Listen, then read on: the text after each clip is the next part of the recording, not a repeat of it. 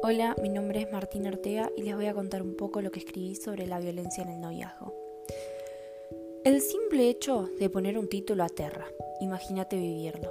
Imagina tener que escapar de algo, mejor dicho, de alguien. La desesperación, la incertidumbre de qué pasará la siguiente vez. El miedo a actuar y que sea para peor. No poder defender tu persona y que las palabras ya no sirvan. Todo esto y más viven miles de personas, tanto hombres como mujeres, aunque en ellas esto no tiene límite, o sí.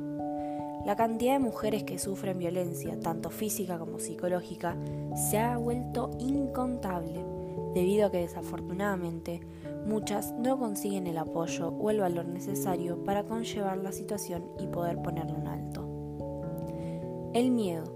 El miedo a ser descubierto por aquel que ejerce esta violencia, por resistir para que no haga algo peor, ya no tiene género. Aunque, como mencioné, en las mujeres es más frecuente. Los hombres también son víctimas, pero ¿serán víctimas del otro porque sí? ¿O quizá se vuelven víctimas a raíz del miedo de la otra persona, de ser inferior o de quedarse solos o solas?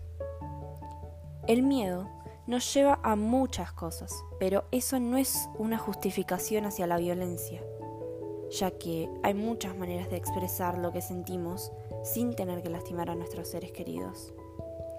Si alguien te pone las manos encima, asegúrate de que no lo haga con alguien más. Por estas razones, debería existir un alto, para que no sigan lastimando, para no arrebatar sueños o en tales casos vidas.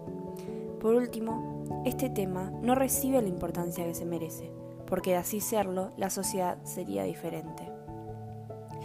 Por eso, hacer ruido, grita, corre, pero nunca dejes que pasen por encima tuyo ni de tu persona. Muchas gracias.